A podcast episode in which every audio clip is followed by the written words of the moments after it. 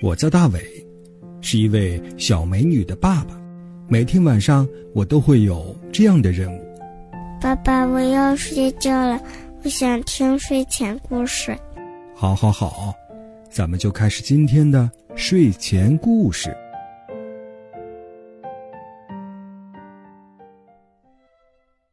晚上好，小朋友，欢迎收听大伟叔叔讲睡前故事。我是大伟叔叔。最近的几期节目呀，我们在节目的一开始都是分享两位小朋友发来的才艺节目，那今天也不例外。首先来请出第一位小朋友。大伟叔叔你好，我是吴雨辰，今年四岁了，我喜欢听你讲故事，我要唱一首歌给你听。嘿，空黑哈，嘿哈，啦哩哩，滴答滴答葫芦娃，啦啦啦啦，七的兄弟一个七，青蛙叮当是个黄大，鸡不怕不怕，啦啦啦啦啦啦啦，声音大，风吹大。非常棒！第二位小朋友要和大家分享什么样的才艺呢？二位叔叔你好，我是延安的小朋友。李子豪，我今年四岁了，我给你唱首歌，叫《一闪一闪亮晶晶》，一闪一闪亮晶晶，满天都是小星星，挂在天空放光明，好像许多小眼睛。感谢刚才的两位小朋友，你们都是非常棒的。也希望你们能够继续参与大伟叔叔讲睡前故事。大伟叔叔讲睡前故事的公众微信号码是巴啦啦三七二一，也希望宝贝的家长们能够和我互动。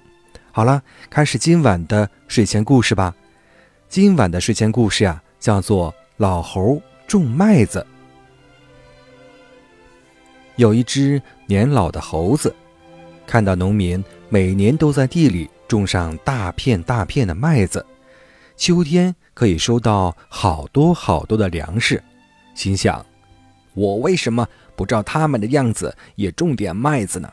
那样我冬天就可以舒舒服服地坐在家里有饭吃了，不必再出去寻找食物了。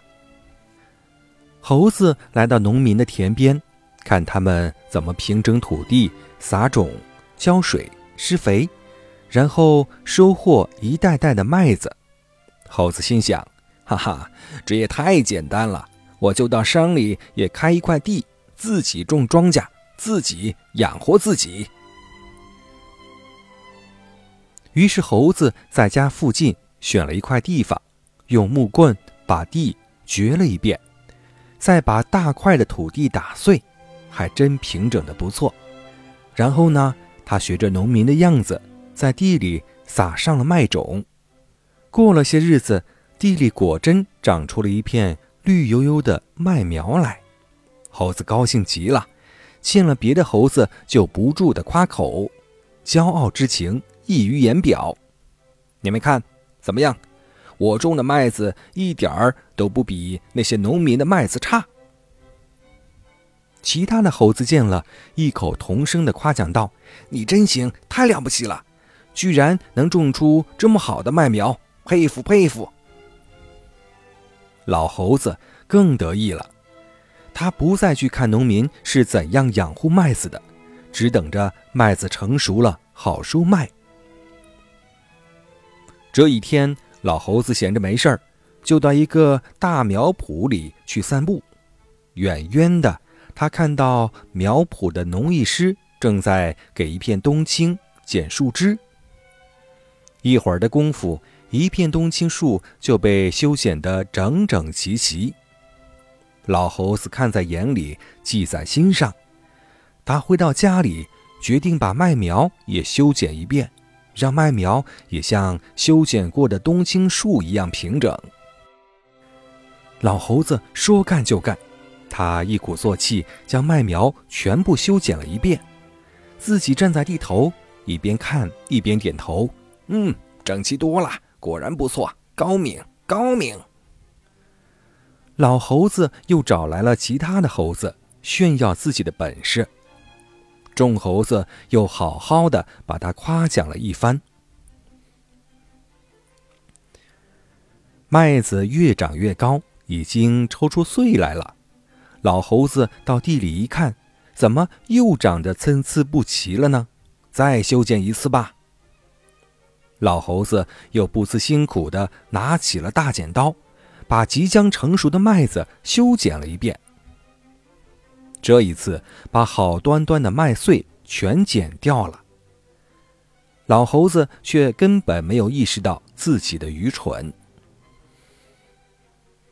农民们收麦子了，沉甸甸的麦穗显示出又一个丰收年，而猴子的麦田里只剩下了麦秆。小朋友，刚才我们分享的睡前故事叫做《老猴种麦子》。你动动自己的小脑筋，想一想，为什么老猴子最后没有收获到麦穗呢？老猴子看到农民种麦子。也不问青红皂白，别人干什么他就干什么，并没有考虑到这些方法是不适合自己的，所以到最后呢，当农民在修剪树枝的时候，他也忙着修剪麦子，结果呢，把好端端的麦穗全剪掉了。从这个故事中啊，可以看出，模仿别人的行为啊，一定要弄清楚别人所做的具体事情之后。才能根据对象采取相同的措施。如果说盲目的模仿，结果呢不仅无效，而且是可笑的。小朋友，你记住了吗？好了，今晚的睡前故事啊就到这里了。大伟叔叔跟你说声再见，祝你晚安，闭上小眼睛，乖乖的进入梦乡吧。